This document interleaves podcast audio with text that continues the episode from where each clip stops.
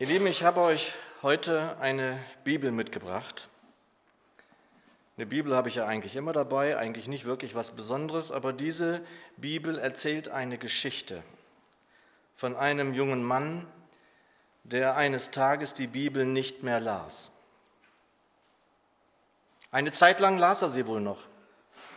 Dann aber waren ihm andere Bücher wichtiger geworden. Diese Bibel sieht aus wie eine, die ordentlich im Gebrauch gewesen ist. Auf der Oberseite, ich weiß nicht, ob ihr es sehen könnt, ist auf den Buchblock geschrieben Wort Gottes. Vor allem das Neue Testament ist ziemlich gründlich durchgearbeitet. Das kann man daran erkennen, dass viel unterstrichen ist. Viele Bemerkungen sind da am Rand zu finden, Notizen, Hinweise auf andere Bibelstellen und vieles mehr. Vorne vor dem Alten Testament sind auf leeren Seiten Zitate zu finden, auch Aussprüche wie zum Beispiel cogito ergo sum, ein Zitat des Philosophen René Descartes, das den vielsagenden Satz verbirgt, ich denke, also bin ich. Also die Bibel von einem, der sich auch mit Philosophie beschäftigte. Zumindest einer, der neben der Bibellektüre das Denken auch nicht vergaß. Unter vielen Zitaten, die vorne zu finden sind, auch eines von Charles Haddon Spurgeon. Das möchte ich euch vorlesen, das ist hier handschriftlich reingeschrieben. Ich sehe gern alle Bücher, die je geschrieben wurden, gute und schlechte, Gebetbücher und Predigten und Gesangbücher, auch was für welche, zu einem ungeheuren Stoß aufgetürmt und qualmen wie Sodom vor Alters, wenn das Lesen dieser Bücher euch vom Bibellesen abhält. Und das klingt ja irgendwie fast ein bisschen nach Bücherverbrennung. Und sofort, als ich es las, als ich in die Bibel reinsah und sah, was hier vorne drin steht, dachte ich, oh, das kannst du eigentlich nicht vorlesen. Nun, Spurgeon kannte nicht nur nicht die Bücherverbrennung der Nazis, vielmehr ging er in den Himmel 40 Jahre vor der Machtergreifung der Nazis im Deutschen Reich. Also hier vorne ein klares Statement zum Lesen der Bibel von Spurgeon. Und ein weiteres klares Statement finden wir in unserem Predigtext. Erstaunlicherweise ist übrigens an der Stelle in der Bibel, wo dieser Text zu finden ist, im zweiten Timotheusbrief, ein großes rotes Ausrufezeichen. Und es wäre gut gewesen, wenn der junge Mann, dem die Bibel gehörte, auf das gehört hätte, was wir dort lesen dürfen.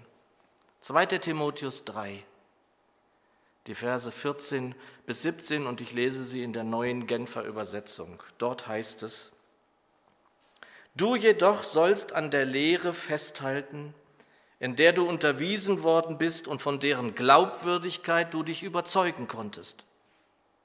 Du kennst ja die, die dich gelehrt haben und bist von Kind auf mit den heiligen Schriften vertraut, aus denen du alle Wegweisung bekommen kannst, die zur Rettung nötig ist, zur Rettung durch den Glauben an Jesus Christus. Denn alles, was in der Schrift steht, ist von Gottes Geist eingegeben und dementsprechend groß ist auch der Nutzen der Schrift.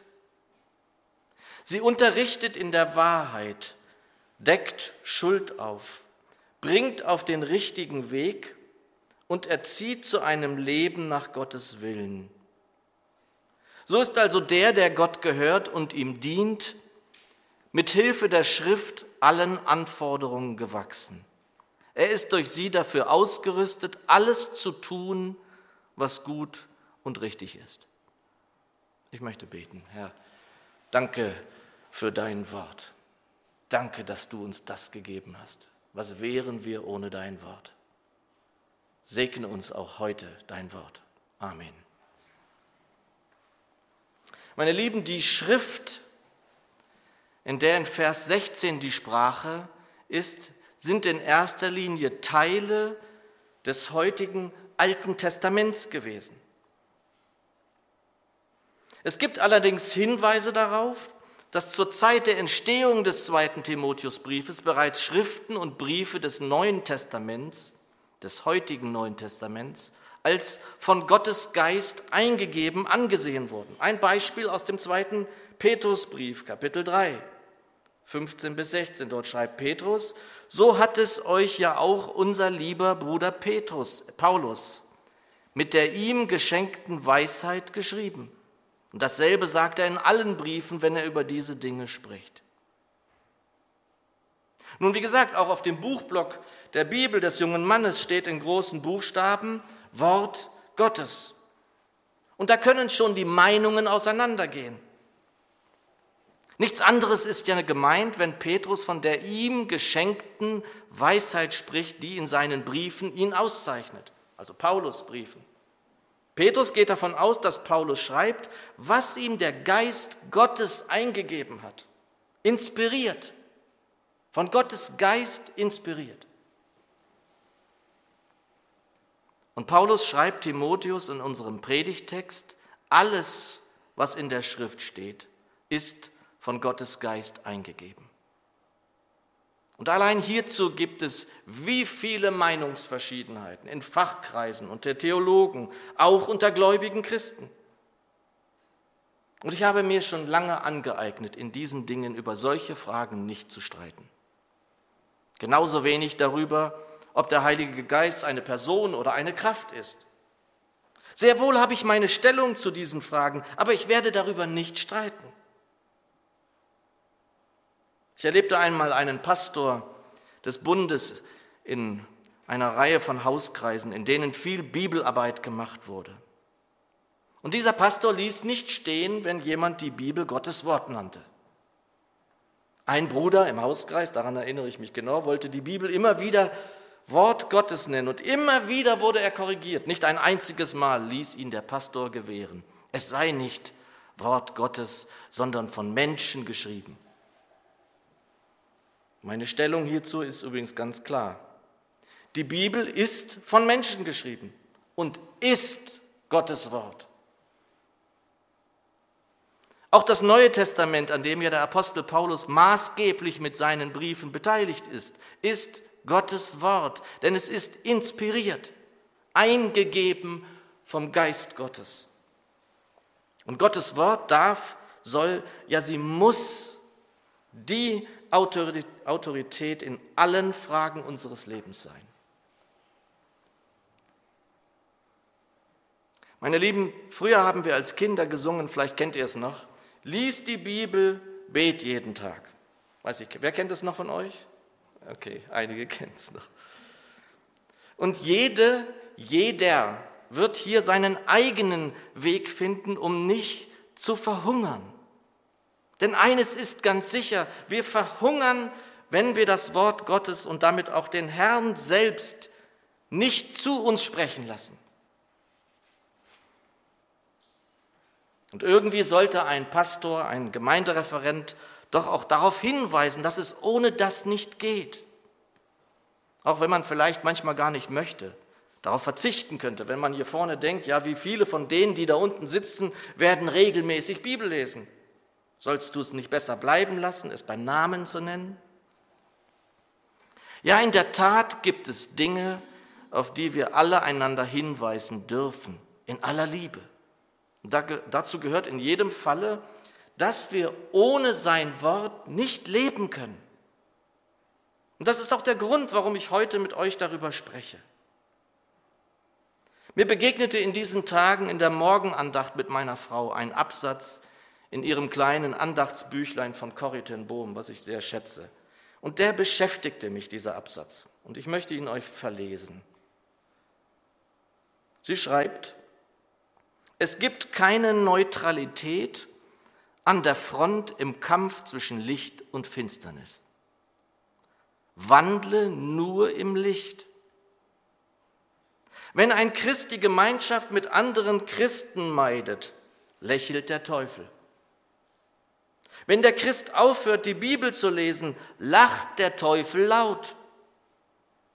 Wenn der Christ dann auch mit dem Beten aufhört, jauchzt der Satan vor Freude. Ja, was machen wir nun damit? Übertreibt die Gottesfrau Corrie Bohm? Ist das übertrieben? Ja, wie gehen wir nun damit um?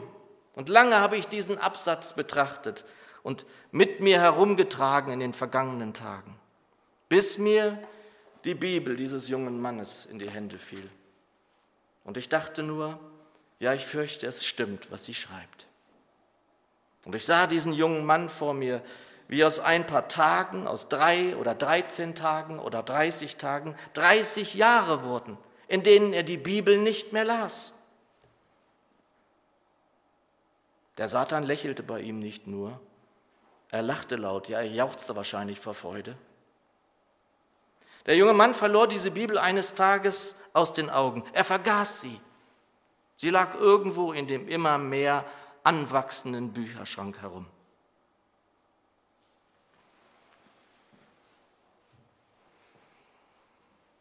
Dieser Tage hatte ich wieder viele Seelsorgegespräche, da ich ja auch in anderen Gemeinden dienen darf, auch wenn das etwas weniger geworden ist, so kommt es nun immer noch vor und ich habe Menschen, die mein Ohr, meinen Rat und das Gebet mit mir suchen. Und da war jetzt zum Beispiel eine junge Dame, die sich immer stärker danach sehnt, mehr Erfahrungen mit ihrem Gott zu machen, die sich danach ausstreckt, ihre Gnadengaben, ihre Geistesgaben zu entdecken, um sie einsetzen zu können. Was ist das für eine Freude, sowas begleiten zu dürfen? Eine Freude war mir das.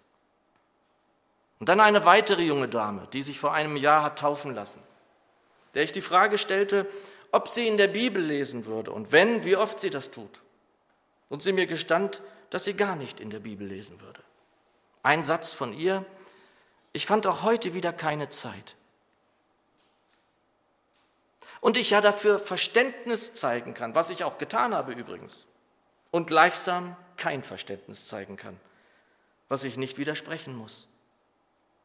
Im Schulgeschäft bei G8 auf dem Gymnasium kann das schon schwierig sein mit der Zeit. Dafür zeigte ich durchaus Verständnis. Gleichsam konnte ich aber auch nicht anders, sie zu ermahnen. Bibellese muss nicht zwingend heißen, dass ich so viel Zeit dafür aufbringe, dass für Schularbeit keine Zeit mehr da ist. Ich musste ihr sagen, dass sie ja doch einmal entschieden hatte, dass Jesus der Herr ihres Lebens sein soll. Wie kann es da sein, dass ich keine 15 oder 20 Minuten am Tag dafür aufbringen will, auch und gerade aus seinem Wort heraus auf ihn zu hören?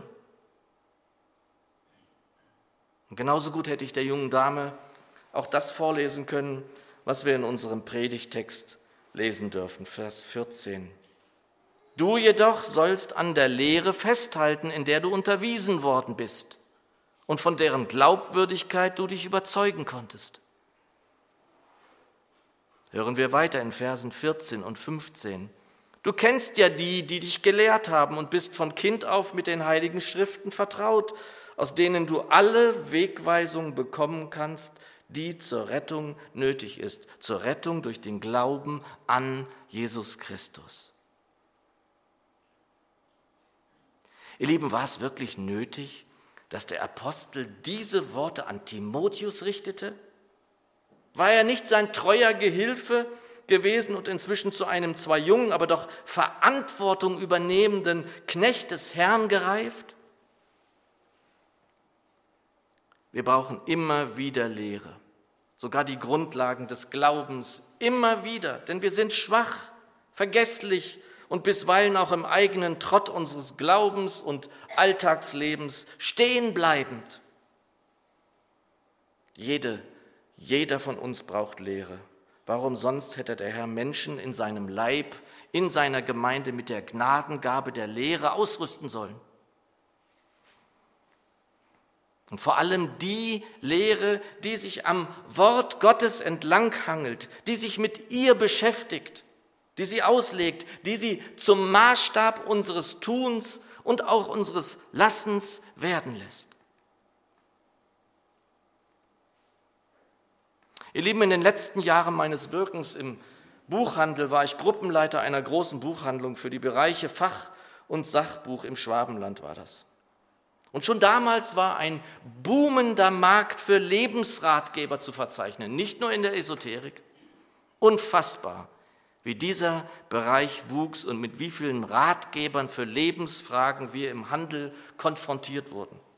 Und ähnlich ist dies inzwischen übrigens auch im christlichen Bereich, auf dem christlichen Buchmarkt. Wer die Kataloge der Verlage sich anschaut, die Judith wird das sehen können, der kann nur staunen, wie viele Bücher in diesem Bereich erscheinen. Und ich las nach meiner Wiederbekehrung auch sehr viel. Viel Theologie, christliche Literatur, Bonhoeffer rauf und runter, Luther, sehr viel und anderes mehr, das gerade auch auf dem christlichen Buchmarkt gerade populär war. Bis mir ein Freund, der Pastor war, einmal sagte, Jörg, lies nicht so viel Sekundärliteratur, sondern Primärliteratur. Will heißen, studiere die Schriften, nicht Bücher zu den Schriften oder begleitende Literatur oder sonst was. Und das war ein so wertvoller Rat, den ich sofort befolgte. Denn eines unterscheidet aus meiner Sicht viele, viele der Bücher von dem Buch der Bücher. Fast alles, was wir im Buch der Bücher lesen können, können wir eins zu eins in unser Leben übernehmen. Und wer dies tut, der wird das niemals bereuen. Niemals. Theorie ist gut, aber Theorie nur um der Theorie willen ist kein Mittel. Sie muss zur Praxis werden. Die Schrift ist nicht Schrift, damit wir Schriftgelehrte werden. Wir sollen zu Tätern des Wortes werden. Der Buchstabe tötet, der Geist aber macht lebendig. Und ich liebe es so sehr, dass ich ein Buch in meinem Leben gefunden habe, das ein Buch des Lebens ist. Ich liebte Bücher schon immer. Schon als kleiner Junge war ich im Bücherschrank meines Vaters besser zu Hause als mein Vater selbst. Wenn mein Vater ein Buch suchte und nicht fand, dann sagte Jörgchen, such mal und ich fand es immer. Ich lebte mit Büchern, aber ein lebendiges Buch wie die Bibel fand ich nie mehr. Es ist nicht nur ein wunderbares Buch, sondern es ist Gottes lebendiges Wort. Vers 16, denn alles, was in der Schrift steht, ist von Gottes Geist eingegeben und dementsprechend groß ist auch der Nutzen der Schrift. Sie unterrichtet in der Wahrheit, deckt Schuld auf, bringt auf den richtigen Weg und erzieht zu einem Leben nach Gottes Willen. Ja, ich lebte mit Büchern, jetzt aber lebt dieses Buch in mir. Und ich kannte auch Worte aus anderen Büchern auswendig, Gedichte, Passagen, den Prolog von Faust und anderes mehr. Es gibt wunderbare Worte, die auch in mir sind. Sie bereichern mich, aber sie leben nicht in mir. Gottes Wort lebt in mir, weil Christus in mir lebt.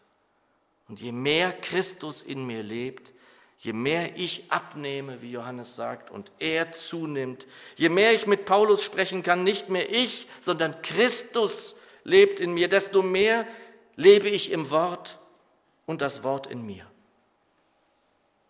Kein Buch ist ihm vergleichbar. Es ist Wort Gottes, Gottes heiliges Wort, das in mir leben darf. Und es ist eingegeben durch den Geist, inspiriert. Deshalb kann es mich führen und leiten durch den Geist, der in mir lebt. Ohne das Wort, ohne die Schrift muss ich verhungern. Ich kann nicht ohne das Wort leben. Das bedeutet aber auch, dass ich das Wort nicht Wort sein lasse, sondern es lebe, es hineinwachsen lasse in mein Tun, in mein Lassen. Lasst uns nicht Theoretiker, sondern Praktiker des Wortes Gottes werden. Und bei aller Schönheit, vor allem in den Psalmen, die ich so sehr und schätzen und lieben gelernt habe in diesem Jahr, ist das Wichtigste nicht, was wir dabei empfinden, sondern es ist der Nutzen.